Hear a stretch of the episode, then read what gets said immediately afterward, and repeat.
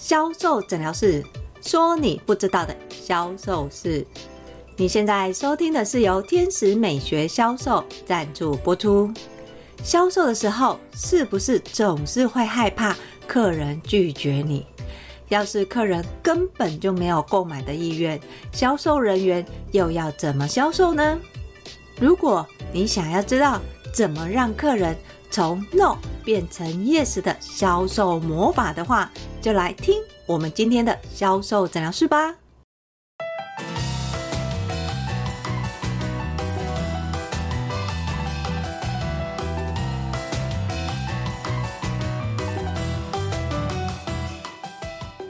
大家好，我是 Angel 老师。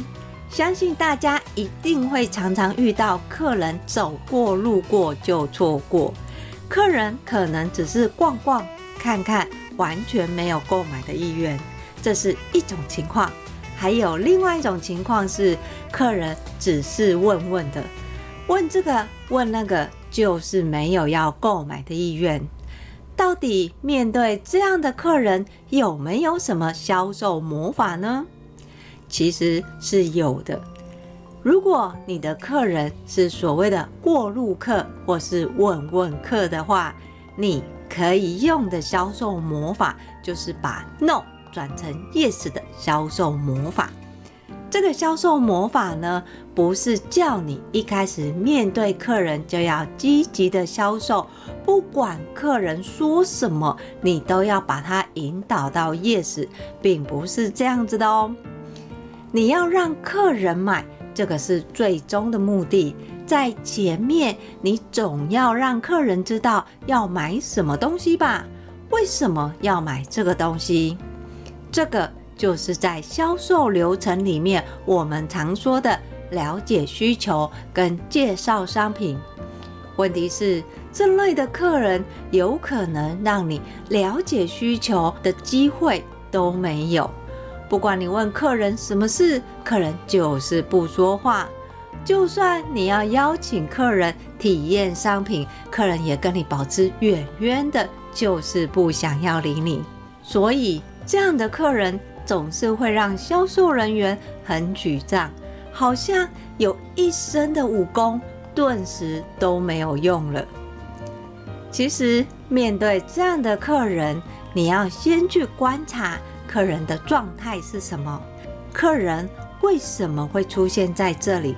举个例子来说，客人有可能是在附近的电影商城，等一下打算要去看电影。会出现在这里，有可能是因为看电影的时间还没到，所以客人在这边闲置跟逛。如果是这样的客人，他一定不是一开始就决定要买什么，他可能只是随意的逛逛。在这时候呢，销售人员你要先让客人知道你们家的商品。明星商品是什么？还有什么商品是适合客人的？我想你一定会说，老师，可是这类的客人根本没有机会接近啊！客人只是看到我们靠近，我往前一步，他就往后退两步；我再往前一步，客人就跑得比谁都还快。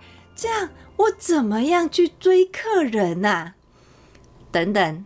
Angel 老师没有要你去追客人。当你今天在面对客人的时候，你要记住所谓的空间距离，由远到近。你的客人跟你一开始的距离是远距离，你要开始从远距离渐渐的缩短，再缩短。当你要介绍商品的时候，由原本的远距离。缩短跟客人大概将近一个手背的距离，你就可以开始当导览式的跟客人介绍卖场。你的目的是要让客人知道现在他走进来是什么样的地方，这个地方的特色是什么。想象一下，你就是这家店的导游，你要让你的客人清楚地知道这家店的。摆设跟装饰，还有商品，让客人知道什么样的商品是一般新客人喜欢的。你要先让客人知道整个环境，让客人理解环境之后，他才会试着去听你在说什么。我们在销售卖场最常遇到的问题是，客人一进来，销售人员就很积极地靠近客人，让客人产生距离压力，这是一种。还有另外一种情况是，当客人进来的时候，销售人员把客人当作空气一般，销售人员担心过于主动，等一下客人就逃跑了。这第二种情况也会让客人赶快离开，因为客人会觉得，如果店里都没有人的话，是不是就代表我是那个小肥羊呢？所以我们在卖场的时候，通常会有几个情况。你的客人进来的时候，你要跟客人保持一定的距离，从原本跟客人距离五步缩短到三步或是两步。除了脚的距离之外，在介绍商品也要记得不要跟客人面对面介绍。你可以用导游的方式先导览，让客人知道他现在看的商品是属于什么样的状态。以保养品来说好了，你可以说你现在看的这一款呢，是我们家的新品，它具有保湿、美白、抗老的多重功效。你让客人知道这个商品之后，这样就可以了，你不需要再一直介绍。很多销售人员会让客人产生压力，看到客人有机会介绍商品，就拼命说商品。当客人进来的时候，你要先给客人讯息，让客人知道这个是什么商品。知道这个商品的讯息，就要开始跟客人产生互动。而这个互动不是在你讲完商品之后马上提出问题，因为你的客人可是不会理你的哦。要怎么样让客人回应呢？在空间距离的运用。当你跟客人的距离不再是面对面，而是平行的时候，那个时候你要邀请客人体验商品才会显得顺利。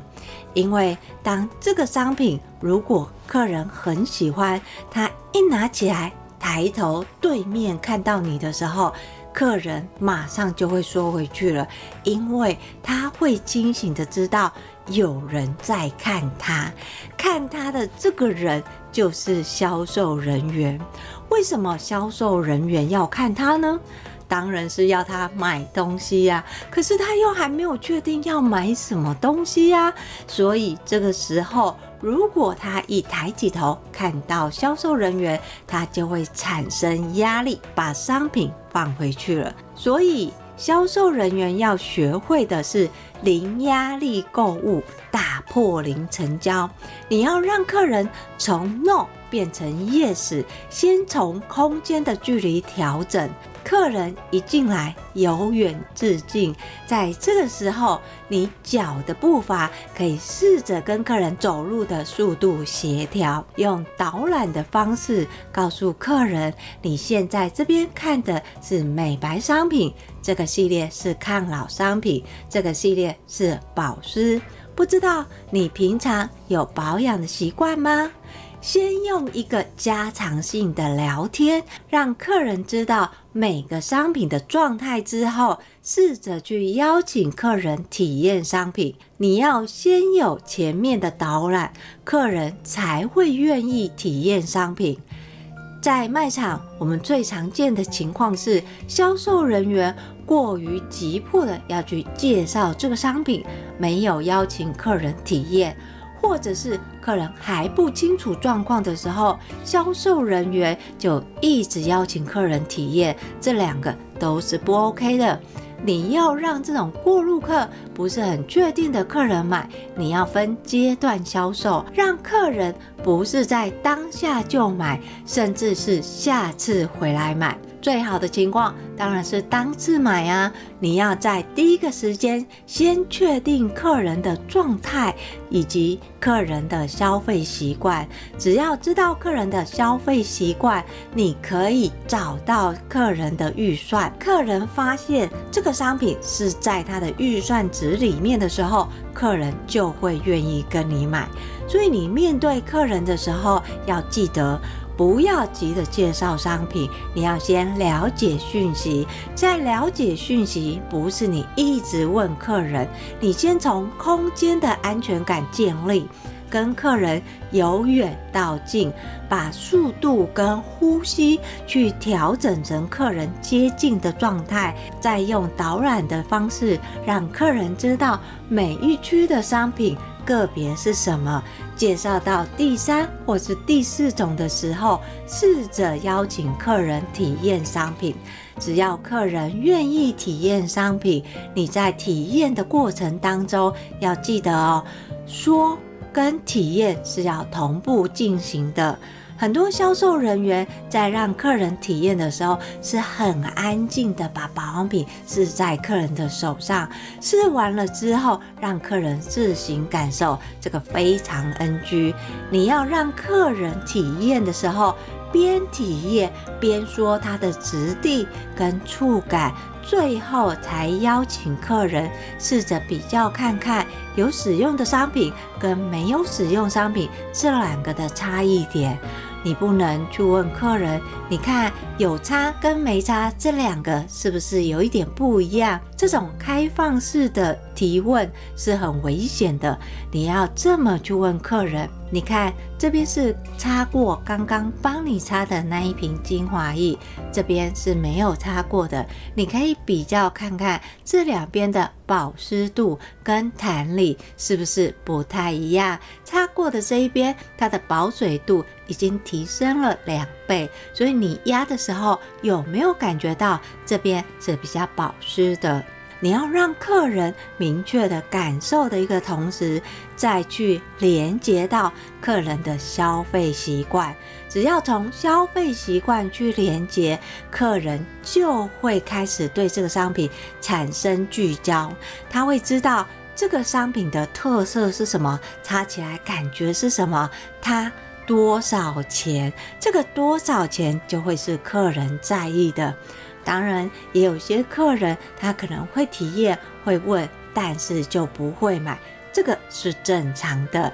你要去思考的是，为什么你的话术没有办法让客人对你说的有兴趣，甚至想要跟你买，是不是你的商品的销售话术太过于一致呢？